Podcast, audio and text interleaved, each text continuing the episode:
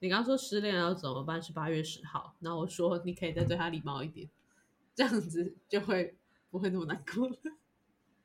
再对他礼貌一点。对啊，就是你那时候拿出一个比喻啊，就是说你要对待分手的情人，就是这很像一个拉客户的感觉。一开嗯始大家很有礼貌，然后嗯后来很熟悉，最后又渐渐的变得很有礼貌。OK，所以应该试着对他礼貌一点。哦，好。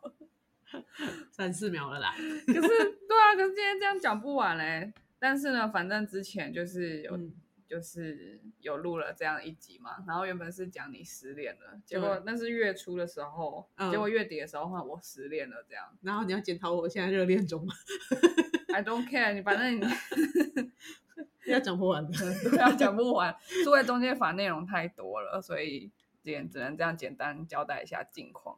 好，不过我觉得，既然用 podcast 去记录一下自己的，记录了自己的那个，我们可以等下礼拜三再多记录一点。对啊，真的是以后那个有人要出传记，我就说啊，去听那个几月几年几月几号第几集这样。好，你死后我会跟别人讲。为什么我会先死？好，我们进一下片头曲。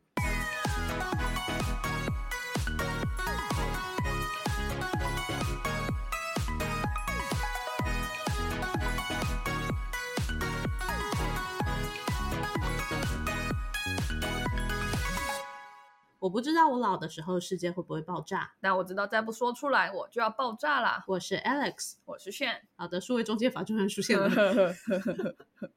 好，数位中介法是嗯他最后跟我分享的一个新闻。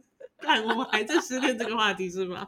对，好，嗯，好，没事，好。嗯那所以是什么时候发出了呢？就是那个最近会很延上，是因为他办了三场公听会嘛，嗯在今年八月十一、十六跟十八，嗯数位中介法办了三场分众的公听会。嗯哼，嗯，应该都是说明会啦，就是他邀请了三种利害关系人，像是学者、专家，然后、呃那些业者嘛，嗯对，去去办这样的说明会，然后去收集他们的意见。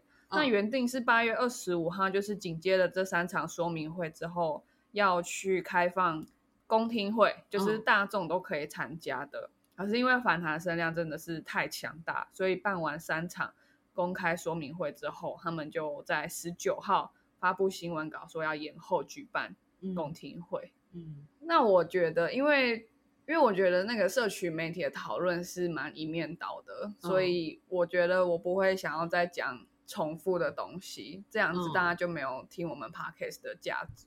对啊，对啊，对，所以因为这一题会让我嗯，除了想到我前女友之外，因为是他 好，然后呢，对，还有呢，我就会想到我大学的时候，其实真的我觉得最喜欢的课是宪法，中华哦民国政府与宪法。嗯对，那个是政治系才有的课。那如果嗯是法律系，就是教宪法而已。嗯，对，那因为中华民国的宪法很特别嘛，所以我觉得特别学它也是可以的。好，对对对，为什么会觉得特别？因为其实我们都知道人有所谓的基本人权。哦，你刚刚接七情六欲，哦好哦，那跟好，那跟宪法有什么关系？没有没关系，好，那基本人权它有分类嘛，对不对？嗯比如对说自由跟平等。嗯那其实他们之间有时候会有抵触。嗯不是说，哎，我的言论自由就是永远都是最自由的，一定会有被限制的时候。嗯所以很多我们会读很多宪法的判例，就是嗯释宪案、释宪条文，去了解说嗯当时这个法律它为什么被判违宪，或是或是为什么被判合宪。大法官去衡量的是哪两种基本权利之间的竞争。哦，了解，嗯那因为我很喜欢上这个课，主要的很大一部分是上这堂课的教授他们会用案例的方式带我们去思考，所以我就哦。学教授做了三题的问题，嗯。去在我讲任何的答案之前，先问嗯。大家。那在我讲完所有我整理的内容之后，嗯。我会再念一次 三个题目，大家可以跟你的好朋友讨论一下，说你对这三个问题你的嗯想法有没有改变？然后进而总结出其实我们对数位中介法的看法到底是什么，而不是直接去看别人的看法，然后就觉得哎自己好像是怎样。对，那当然可以扩及到，就不会只是数位中介法，它只是嗯非常常见的一种行政权跟人民的基本权利的冲冲突嗯这非常常见。这样，嗯，因为国家的形成就是这样，我待会会讲到这个。好好，所以第一个问题是，统促党的白狼他买了捷运站广告，他去宣传途径获取途径不明，然后也不知道真假的一些我国国军的资讯。嗯那因为捷运站很多人嘛，所以民众就很恐慌啊，然后隔天就股市崩盘啊，然后大家嗯都上街抢劫，治安败坏这样。嗯那白狼可以主张言论自由吗？捷运站可以主张自己没有责任吗？就是嗯这个可不可以，不见得就是完全的说可以，他可能是白狼嗯可以主张一定程度的言论自由，或是捷运站可以主张自己在某部分没有责任，这个嗯是这一题大家可以思考的点。嗯我觉得应该很多人马上就会有答案，可是我会很想要传达出来，就是讲完这这集中间骨干的内容之后，大家会觉得不一定，然后会更深层的去思考它。我是瞬间有答案了。对对，好，那第二题是嗯八卦版突然涌进数千篇自杀教学贴文，嗯造成台湾往后连续两年自杀率提高两倍。嗯可是因为 PTT 它主张是学术用嘛，它非盈利用途，嗯，它可以主张它没有经费去管理，还有下架这些不当的内容。是如果你是相关政府单位，你要怎嗯么处理？这是第二题。哦，OK，对，先先不要回答，也可以先嗯回答，可以先记录你的答案，这样。嗯然后这很像心理测验啦，就嗯先是这样蛮像的才 会有。对，好，你是 A 型人，好好来吧。第三题，我觉得大家应该嗯已经忘记第一题，没关系。第三题，如果你是一间网络公司的老板，你们嗯公司的服务就是免费提供使用者传送简讯或影片啊这种聊天的功能，OK，那你的竞争者年获利比你还要多百分之十五，非常受到投资人的青睐。嗯结果你有一天你发现很多诈骗集团都用他们去呃用他们的服务去创立标股社团，嗯那可是你却有一套机制去保护你的使用者，所以这是你跟竞争者一个不同的地方。嗯哼，不过如果你做了这件事，会造成你营运成本变成竞争者的五倍，嗯你会怎么去使用这个资金？你会把它拿来打广告获取更多使用者，还是你会拿来建立这套防诈骗机制？嗯哼嗯这是我第三题。哦，对，嗯很有趣吧？我觉得第三题应该比较，大家现在可以先开始跟你旁边的人吵架，好，好，那我们先把这三题交给大家。那我现在要来介绍的是《数位中介服务法》草案。嗯哼，那其实他今年六月中 NCC 就已经提出这个草案了，真的嗯就是因为开始跟民众沟通之后，就引发了很大的反弹。是可是我们要先了解它立法目的，还有到底什么是数位中介。老实说，我们没有听过这四个字。对数位中介，对不对？对啊，对我，我那时候一直在想说中介法在吵什么，我想说，嗯，卖房子在吵架吗？我我以为是什么数位的房仲嘛。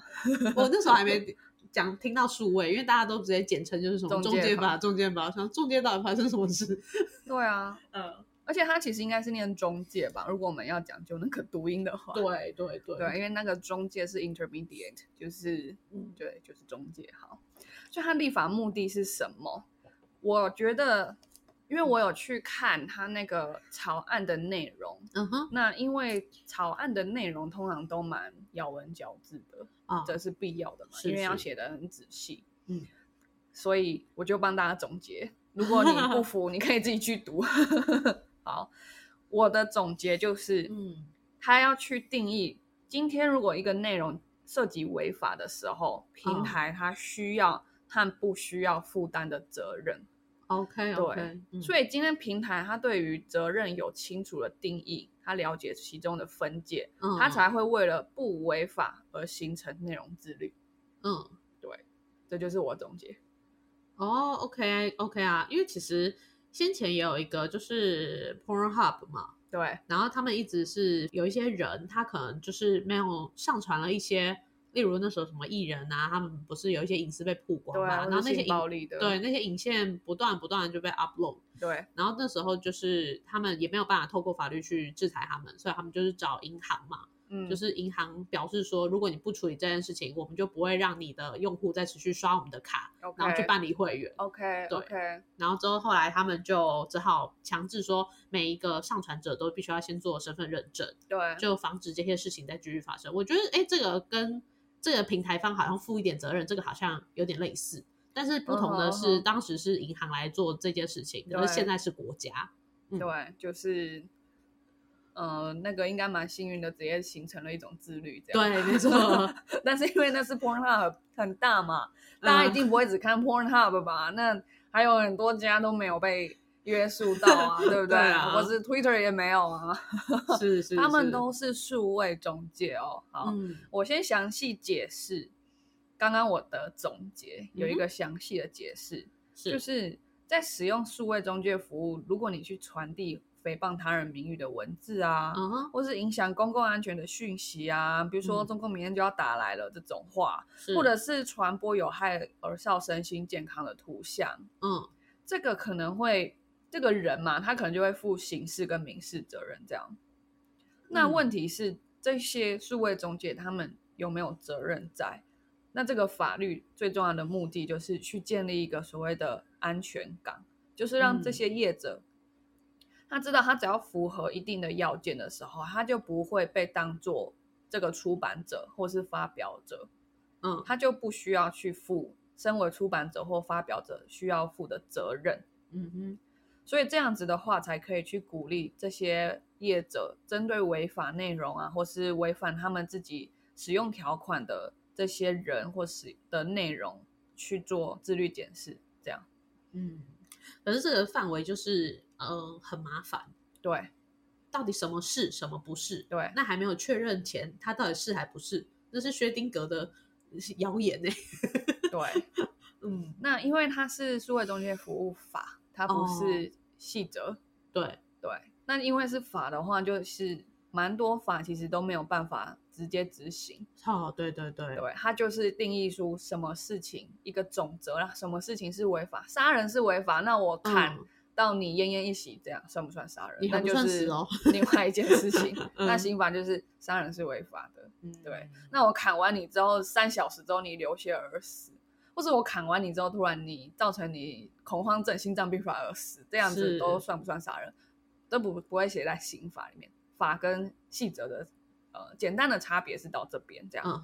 好，所以他刚刚有几个专有名词，这边大家听懂了就会知道说这个法到底要干嘛。嗯，那也许你会感觉到，哎，它立法目的是其来有自，那你就会嗯感觉到，我接下来就可以讲它真正的争点在哪里。好，OK，哦，好，好嗯那第一个概念叫做 gatekeeper，嗯守门人。那像是其实欧盟很早就比我们开始早去做对数位内容去做规规范了嘛。嗯，那他们提出这个守门人的概念，就是说，数位中介服务这些供应商啊，他们是一个守门人，是一个嗯内容的守门人，他应该要去对于上面的内容去做一些规范。嗯那目目的是要让这个所谓的数位平台变成一种安全又可信赖的环境。嗯哼，也就是说，这个环境不是在私人之间，不是你我现在聊天这样，它嗯已经到了一个公共领域上面，那这个就会是国家管辖的范围。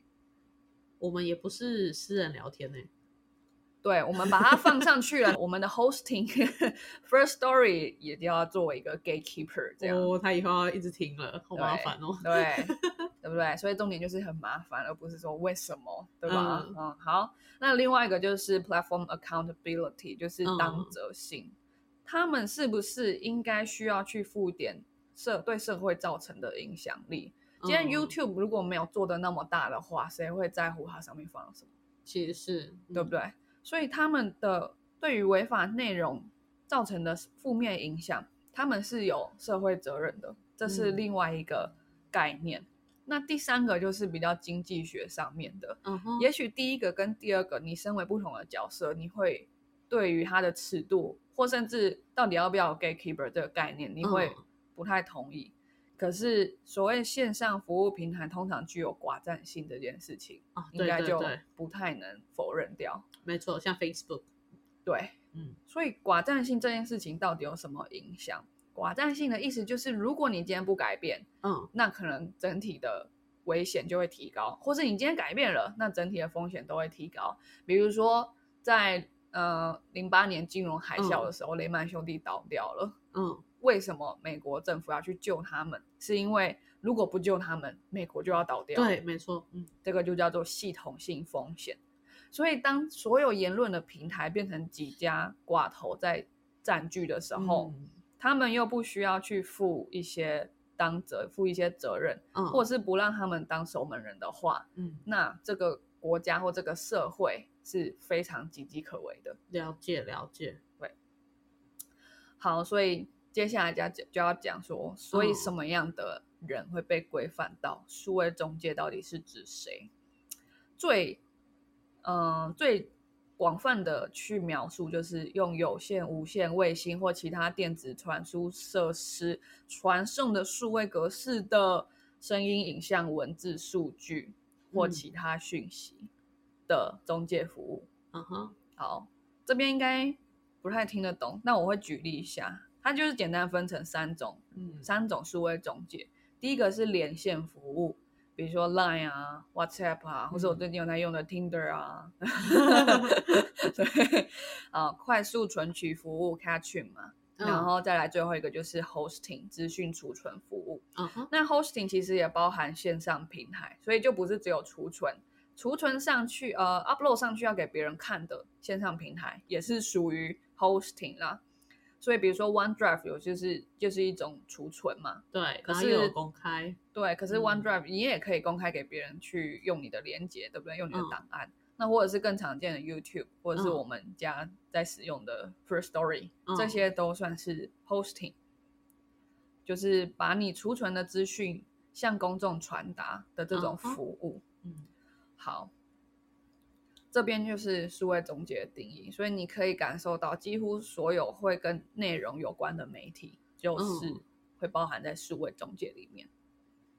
那数位中介法它到底给呃行政机关什么样的强制力，让嗯我们的数位中介如此的害怕？第一个就是法规主管机关，法规主管机关今天如果觉得说，哎，这个资讯它可能是不实谣言，或者是它可能对某个人、某个嗯、呃法人之类的造成了一个立即的危害，嗯他就可以向法院申请资讯的限制令，或者是去请求法院让那一个资讯移除，或是让大家没办法看到之类的这种做法，嗯哼，或者是最基本的对那个资讯加上警示的处分。嗯对这就是第一个法规主管机关。然后另外一个就是行政机关，嗯哼，行政机关就会比较危险，因为你看，我如果是法规主管机关，比如说检察官好了，嗯。我去申请了一个限制令，至少在法官这边他是有思考，嗯、合理性、对，必要性，他才会让你去做这个限制人民传播通讯的动这种活动。嗯。可是行政机关呢，它就是授予他一个针对具有急迫必要涉嫌违法的资讯，嗯如果没有立即移除，就会对公共利益造成难以回复的重大伤害。这样的事情，他就可以申请紧急限制令，嗯哼，法院要在四十八小时内裁定。所以，他让行政机关有一个还蛮大权力说，对，在法院去仔细的思考，要不要对他造成一个停掉，对嗯造成一个比较长久的限制之前，我就可以先停掉。对那这个听起来就会让人比较敏感一点。对，对，而且也没有说就是这个先停掉，然后法院四十八小时之后判出来之后，呃，是会回复吗？还是说会怎样？对啊。那如果我我不判了怎么办？对啊，我的那个三百万的点阅率怎么办？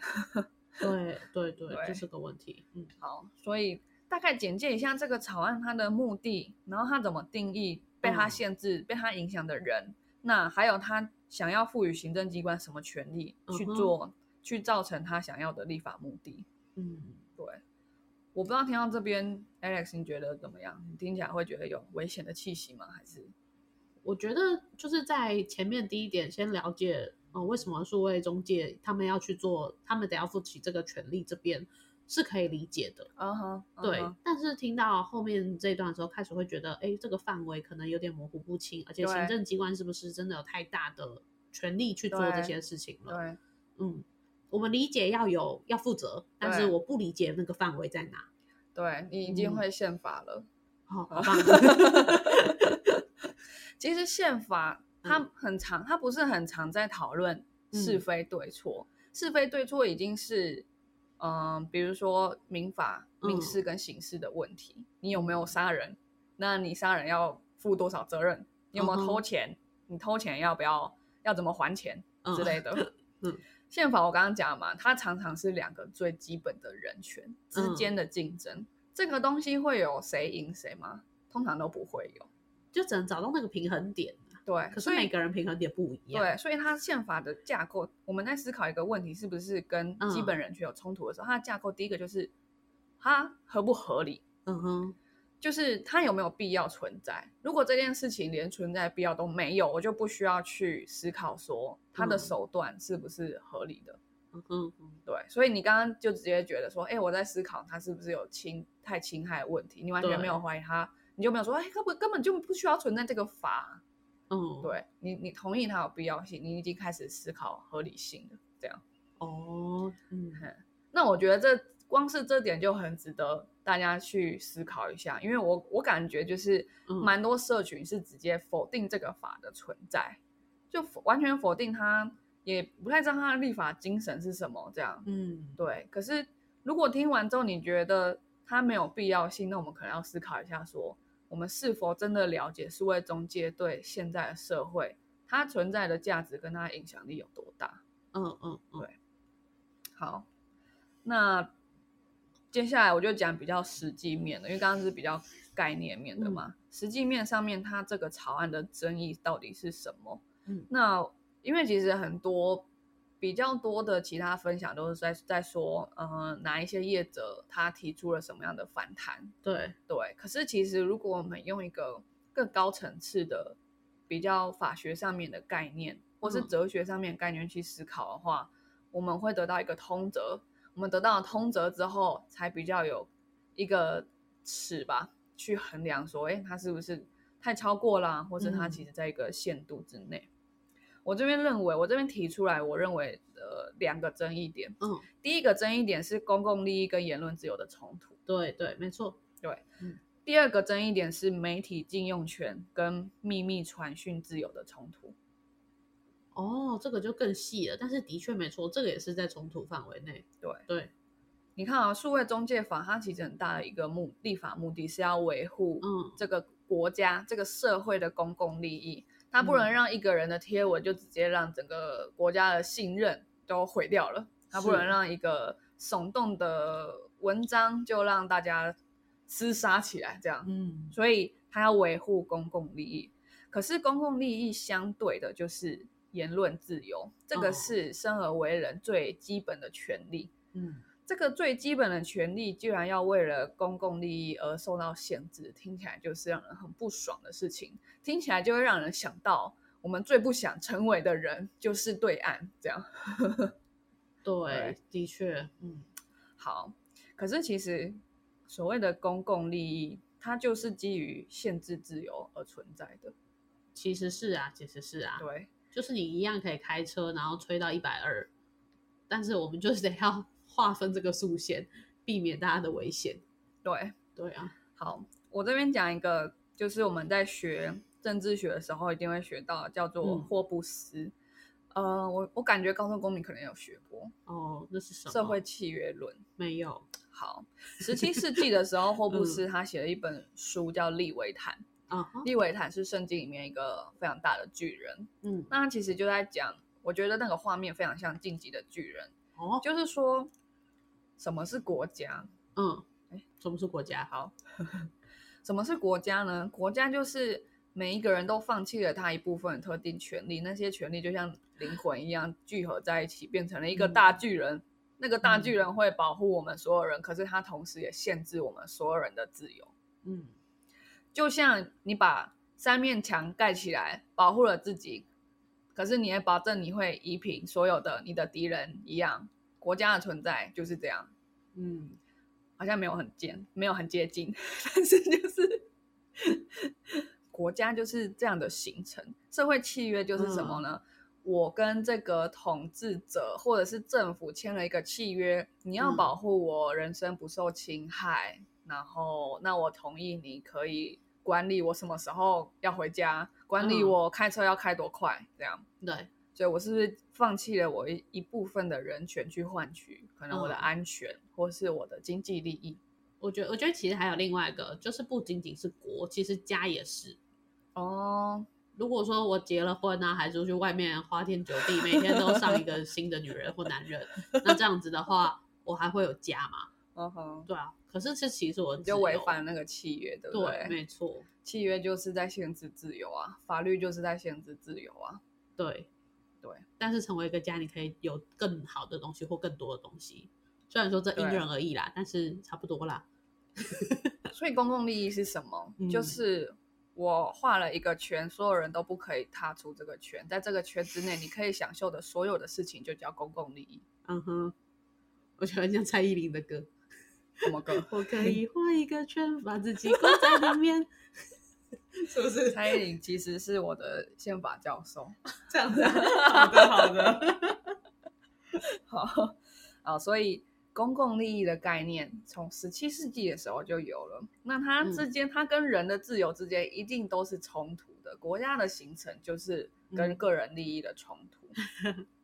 那接下来我会举四至第七六八号，大家就有一种体验，用听的体验那个宪法课这样。嗯，但其实上宪法课还蛮辛苦了，因为很累。教授会 对他就会像刚刚那样提三个问题，然后就嗯突然开始点人，然后你要 你要引用呃，比如说四字第多少多少号，或是嗯宪法第几条第几条去说明说你觉得这件事情的争议点是哪里？嗯你不能说我觉得，对你不能说哦，我觉得白狼要负责任，因为他很坏这样。嗯，你要说白狼可以主张言论自由，可是基于宪法巴拉巴拉，或者基于释字巴拉巴拉之类的，嗯他应该要负到什么样的责任？这样对，对之类的。或者是也可以直接说基于宪法巴拉巴拉，所以我觉得白狼不用负责。因为你我们每次讲，我觉得都会被点，就算 就算他是那个大家很习惯讲的词，这样。嗯，好，那我要讲释字第七六八号。嗯哼，释字第七六八号其实就是大法官对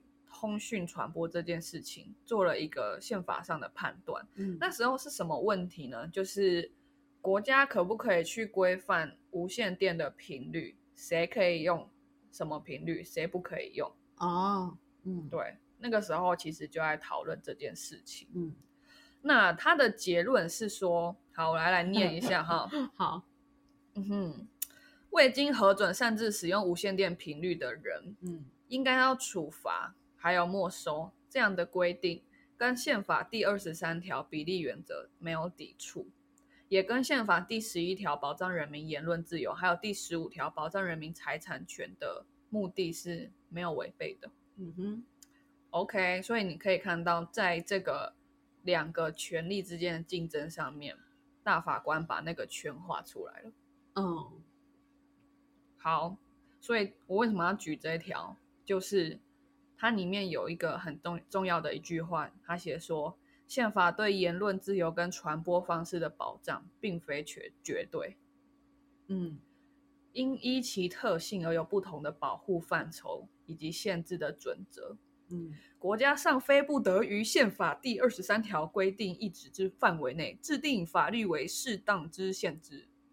他反而没有觉得宪法一定是就是最高的，他宪法可能还是得要适当的退缩了一点吗。宪法是最高的，可是宪法的、嗯。它就像是一条线，可是那个线旁边还有边，对，对。或者说它像一条 S 型的线，对，那个那个 边它要多大呢？那个就是它会跟着社会的改变而改变，可是嗯。基本人权就是基本人权，对，但是言论自由的范围到哪里，那个就会改变。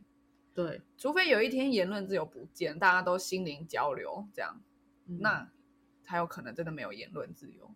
那就会开始限论限限定心灵自由。对，不要再用心电感应跟我讲话，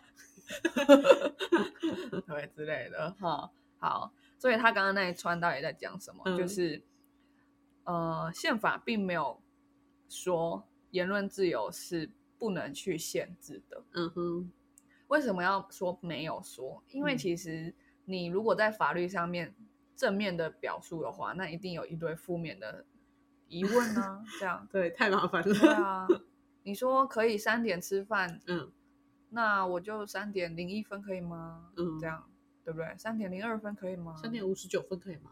对啊，对不对？就会就会很多问题，所以他要嗯讲的比较广泛一点、原则性一点，因为他嗯的事制做出来了，事先案做出来了之后的法律也会跟着改，嗯哼，或者是判断的法官的判案的标准也会跟着改，嗯。因为他不能写的非常的死，嗯。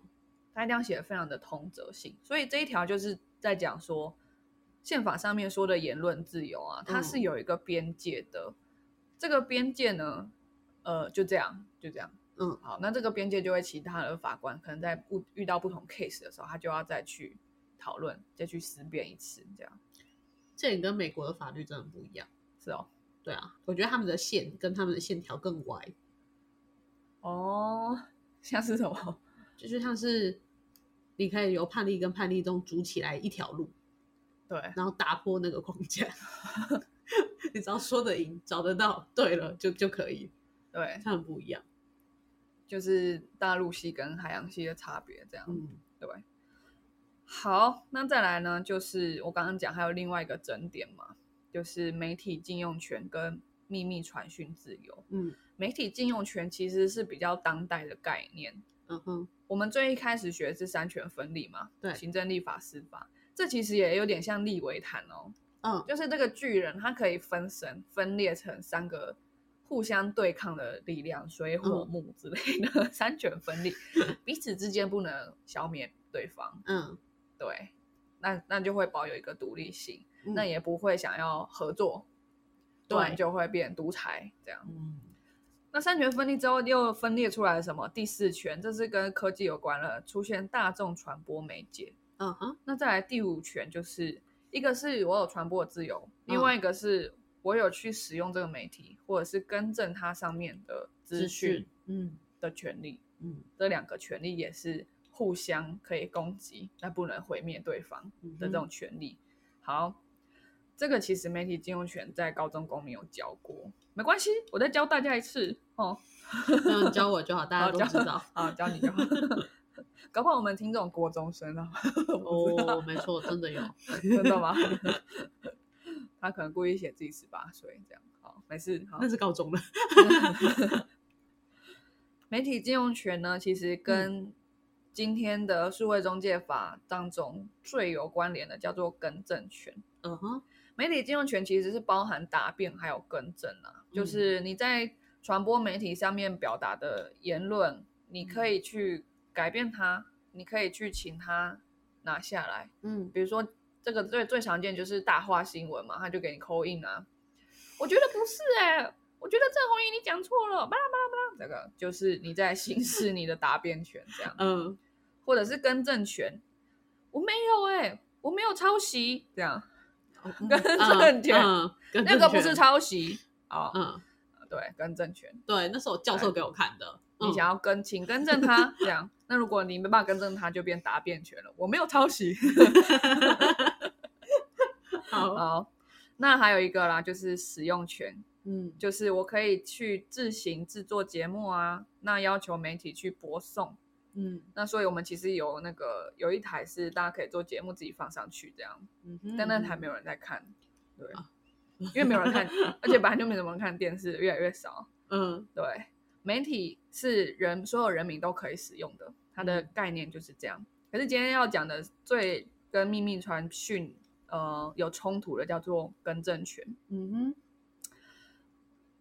因为因为所谓的秘密传讯啊，就是什么是秘密传讯呢？就是嗯它其实在宪法第十二条里面有写，人民有秘密通讯的自由，就是要确保人民他们在通讯上面的有没有通讯这件事，嗯，跟谁通讯、时间、方式跟内容都不会受到国家跟其他人任意的侵扰。嗯哼，那如果国家要去限制的话，它也是要符合所谓的正当程序跟比例原则，嗯这就是宪法第十二条的意思。嗯哼，对，可是你就会感觉到说，我今天想要偷偷骂一个人，嗯，他可不可以去更正？可是你偷偷哎、对，那这个就不比较不会有问题。对好，那我今天在班上骂一个人，他、可不可你骂多以更正大声啊？好，那我今天站上讲主席台，台讲台，对全校的人骂一个人，他可不可以更正？他有权利可以行使他的答辩权。哦，大家可以感觉到那个范围影响了我们的判断，没错，所以很多事情它不是绝对的，不是一刀切。哎对，而且也有可能我告诉你一个秘密，你不要不要告诉别人。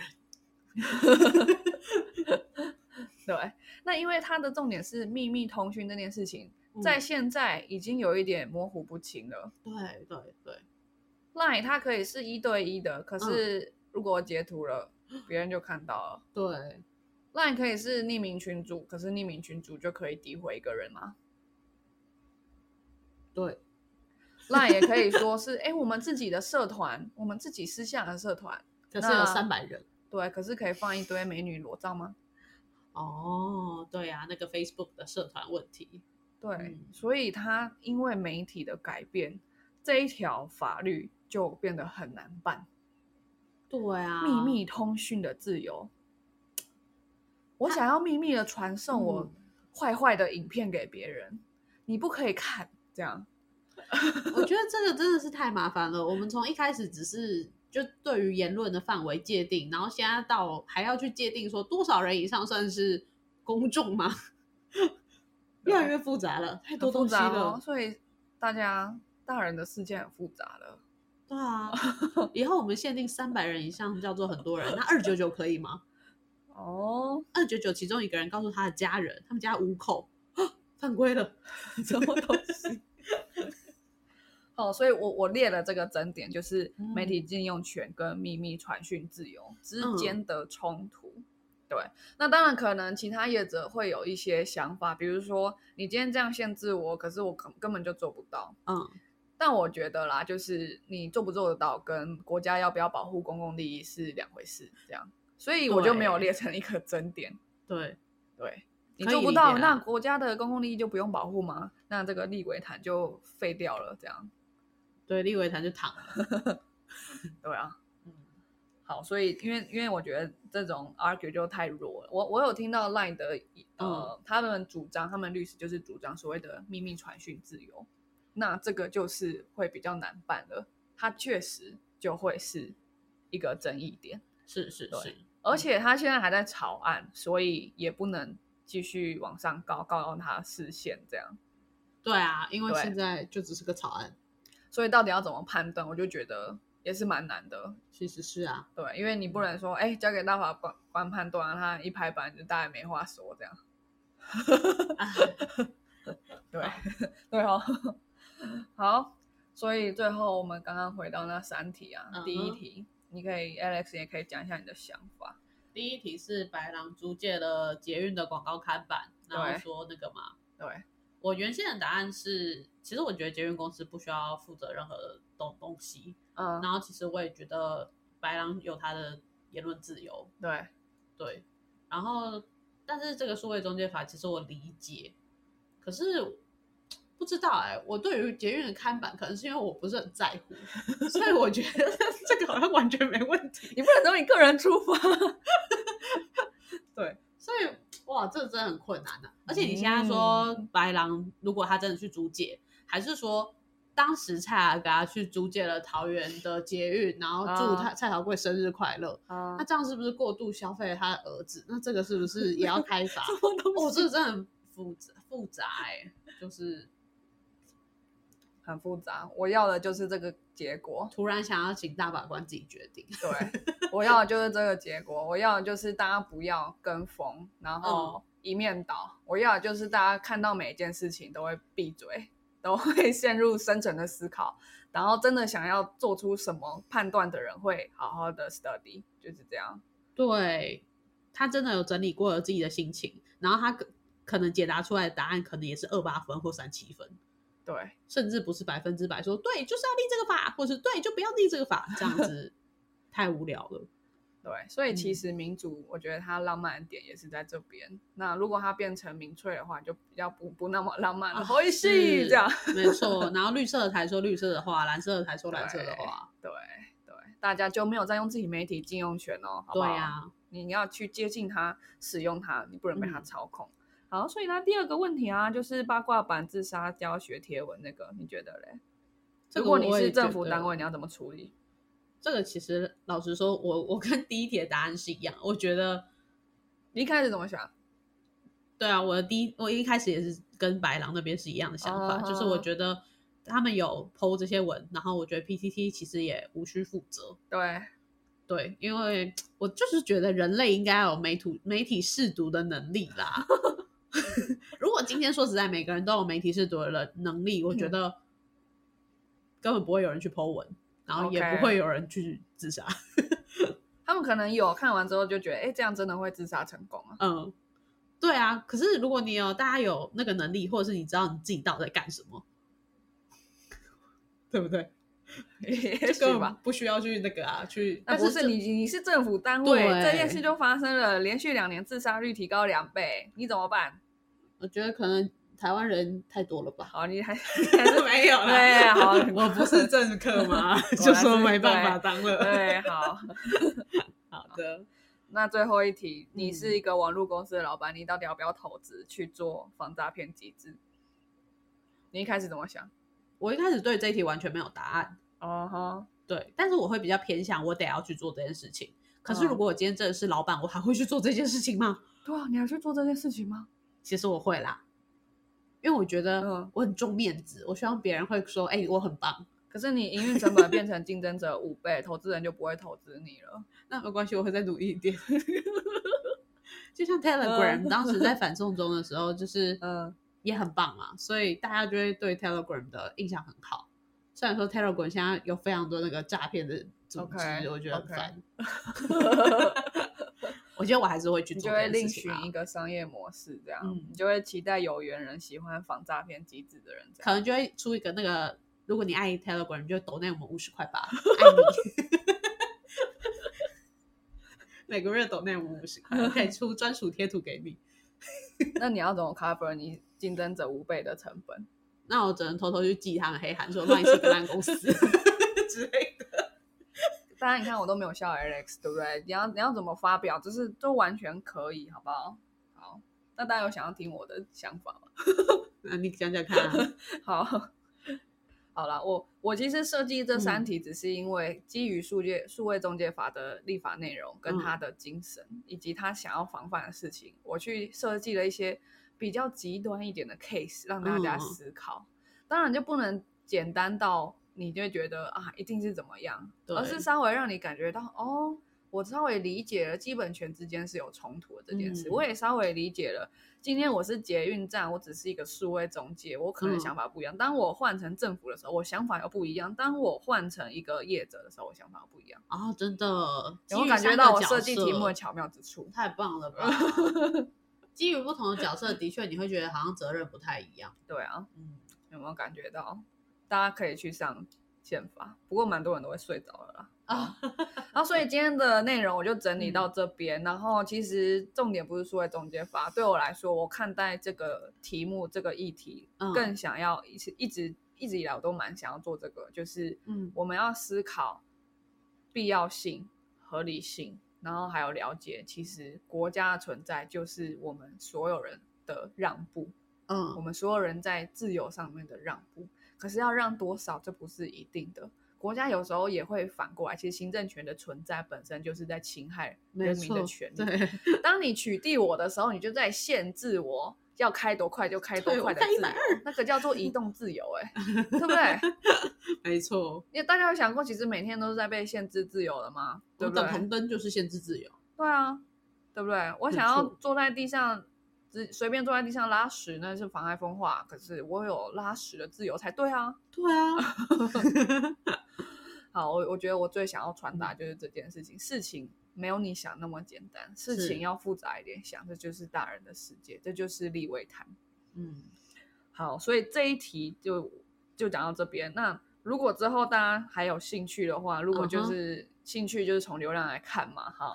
如果流量是好的，我就会再做各嗯国做法跟各国早就已经有的辩论。其实 case 很多，欧盟早就已经把法律都写好了，而且还要再嗯出其他新的草案。那 Meta 跟澳洲早就已经过交过了，对没错，，Meta 跟澳洲早就已经过交过很多次了，然后还有更多宪法上面对基本人权冲突之间的解释，我就会设嗯计更多有趣的题目，大家可以分享给你的朋友，我才会继续往下做吧，没错。然后可以好针对这三题啊，我们可以踊跃的留言，然后说出大家的想法吧。那留言应该会蛮长的，Alex 都不会笑的，炫也不会笑的我。不会笑啊，我刚刚都没有笑，可是我觉得我答案很好玩，对啊，蛮好玩的。宪法老师应该皱眉头。我觉得。好啦，那我们今天的 podcast 就到这边啦，我们下次再见喽，拜拜。拜拜。